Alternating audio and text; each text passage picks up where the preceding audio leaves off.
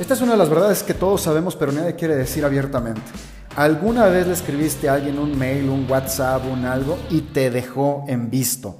Sea profesional o sea personal. Esta acción se le llama ghosting o caspering.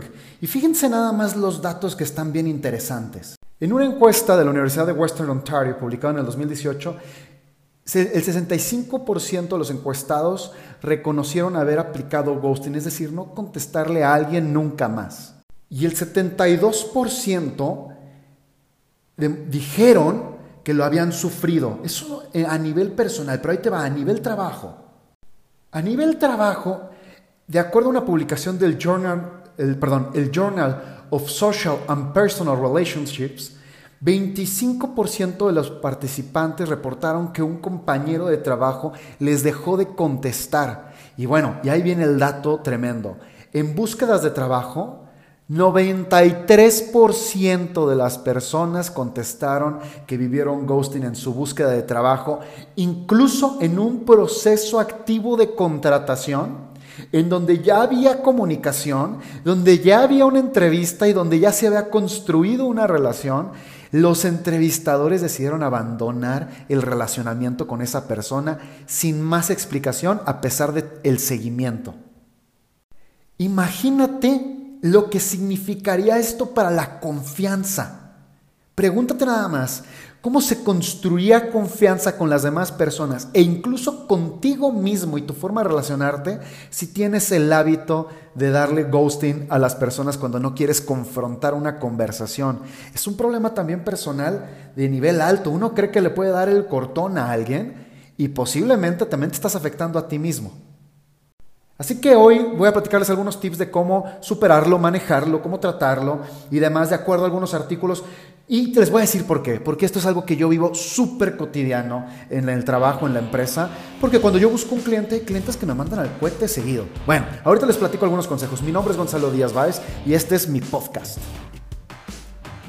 Fíjense, vamos distinguiendo, distinguiendo perdón, un poco cuál es la diferencia entre ghosting y caspering. Caspering viene justamente de la palabra de Casper, de la caricatura, del fantasma. Y el ghosting es alguien que totalmente desapareció del trabajo, ¿vale? Totalmente desapareció del trabajo.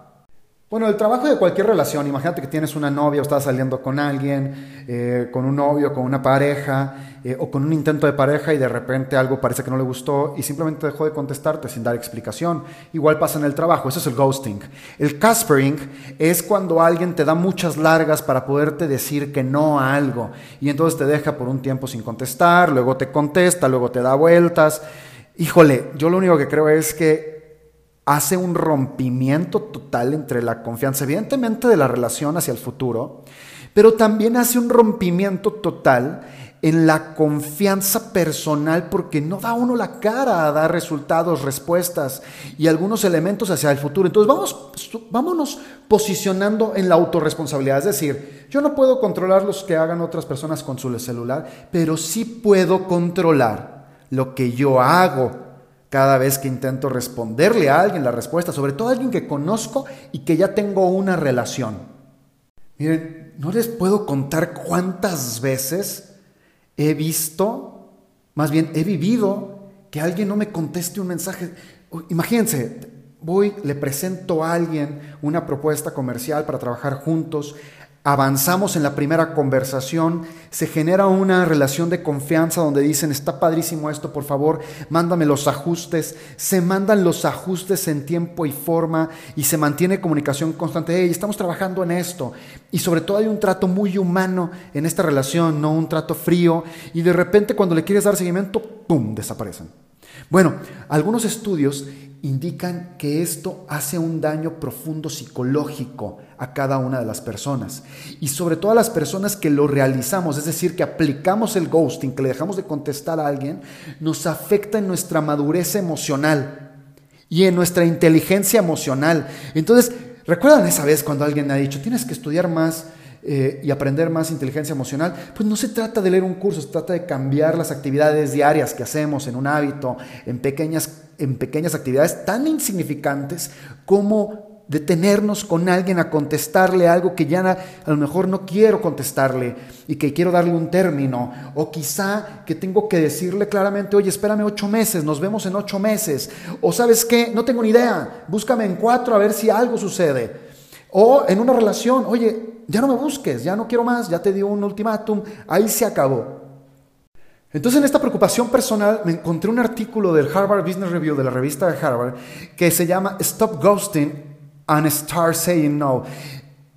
Hay que parar a hacer ghosting y empezar a aprender a decir que no, a, a decir que no, en verdad. Y esto es muy chistoso porque de donde yo soy, en Guadalajara, en México, eh, es como muy común, o por lo menos decimos socialmente, que los de Guadalajara nunca decimos que no, simplemente evadimos la responsabilidad de decir que no. No sé si sea tan verdad o sea solamente algo muy social que decimos, pero verdad lo escucho mucho.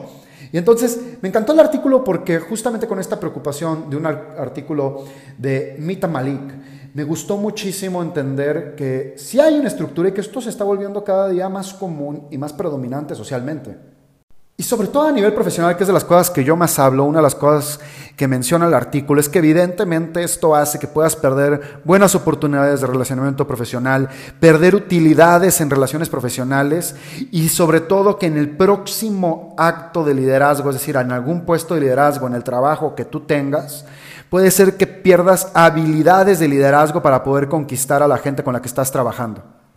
Ahora, lo que es una verdad es que ahora todo el mundo recibimos quizá cientos decenas de mensajes por WhatsApp y eso provoca que también olvidemos a alguien contestarle, darle un acuse de recibo y entonces decirle, hey, aquí estoy, sí leí lo que me dijiste, simplemente no he tenido tiempo de contestar. Y, y por ahí entonces habría que construir cuáles son los tips para lidiar en una época donde estás altamente ocupado para manejar ese tiempo y poder tener un mejor relacionamiento con los demás. Ahí les van algunos tips que leí. Número uno, el tip más básico es aprender a, decir que no lo más seguido posible e incluso lo más rápido posible. Si algo no te hace sentido, en lugar de dejarlo para después, no darle largas, permitirte decir no. O no sé por el momento y ya lo veremos, pero realmente dar un alto. El segundo tip que me gustó mucho es, algunas de las personas cuando aplican el ghosting, por vergüenza no vuelven a contestar en los siguientes correos de seguimiento, en el siguiente mensaje, y les da pena. Entonces dicen, híjole, como ya no le hice caso las primeras dos veces y ya me mandó un tercer correo, un cuarto correo, un quinto mensaje, pues ya me hago el oxiso para luego poder inventar un paro o, una, o un pretexto, decimos un paro aquí en México, o un pretexto para decir, ay, no, pues no funcionaba mi celular, nunca me llegó el correo, ay, es que se fue a spam. No, simplemente no sentir la culpa porque puede ser parte del elemento y poderte prometer que para las siguientes oportunidades vas a contestar con la normalidad que la situación eh, requiere. Algunas ocasiones la saturación te hace que no quieras abordar un tema. Y el tercer consejo tiene relación con esto. Es Di que estás viendo el mensaje y que no has tenido tiempo para contestar y que posiblemente esto tarde un tiempo y da una promesa de tiempo, 5, 10, 15 días. Eso también puede ayudar no solamente a que la otra persona se libere de la incertidumbre, sino que le permitas ganar la certidumbre de la relación de confianza que tiene contigo. Si es que no merecía el no, si dar una ventana de tiempo y no dejarla abierta, eso también te obligará a ti a atenderlo lo antes posible. El cuarto tip es también comprender que hay que responder en los momentos que corresponden a la situación. Si es un momento profesional, en ese momento se responde. Y entonces tendría que ser un acuerdo colectivo que si yo te mandé un mensaje a las 8 de la noche cuando estás cenando con tu familia, no tienes por qué responderme en ese momento. Y tú también tienes que a lo mejor comprometerte a responder al día siguiente a la hora que corresponde ese mensaje profesional. Por ejemplo, a mí ocasiones me mandan mensajes en domingo y no los contesto. Y al día siguiente lo digo claramente, oye, te estoy contestando hasta este momento porque ayer para mí es un día familiar y le presté atención a esto. Y por último, el último tip que quiero compartirles es, es muy natural que uno no quiere contestar, por ejemplo, si hablamos de una relación de trabajo, porque quiere, vas a decirle a la persona que no. Y eso provoca que entonces me resista a decirle que no a la otra persona. Hay que comprender que incluso el decirle que no a alguien rápidamente en una relación de trabajo le permite poder reenfocarse, incluso le estás ayudando en no dejarle en la incertidumbre y responder lo antes posible para poder resolver una relación y poder vernos en el futuro tranquilamente. Termina siendo muy bueno. Ahora, si le queremos echar el punto 5.1 a este tip, cuando vas a dar una mala noticia, date la oportunidad de hablar con las personas y darle una retroalimentación decente, una retroalimentación fregona. Eso me fascina, la verdad es que me parece maravilloso por mi parte. Eh, fíjense, la verdad es que seguramente, más bien, no seguramente, es un hecho que yo también he aplicado ghosting en algún momento o Casper en algunas personas. Sí tengo hoy una política de contestarle al 100% de las personas con las cuales tengo una relación, una confianza. E incluso en LinkedIn, cuando me quieren vender y de repente no tiene sentido lo que me quieren vender, porque a veces es una prospección que yo no soy su prospecto, les digo, oye, pues no soy tu prospecto. Eh, quizá ahí es donde menos preparo una respuesta para alguien, pero quizá tampoco nunca hubo una relación. Pero donde hay una relación, yo te invito y, me invito a mí mismo, no la destruyamos. Construyamos valores de confianza, donde si es no, una respuesta es no, donde si es sí, es sí, donde si es después, es después, pero no dejemos, uno, romper la confianza con alguien más y dar una mala impresión, hay que cuidar nuestra marca personal. Y dos, comprender que otra persona está esperando de esa respuesta y seguramente tú también lo has vivido.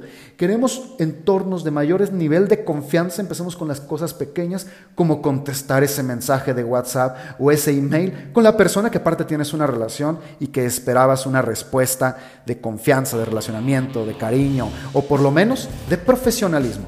Bien, mi nombre es Gonzalo Díaz Báez y te agradezco mucho por escuchar mi podcast.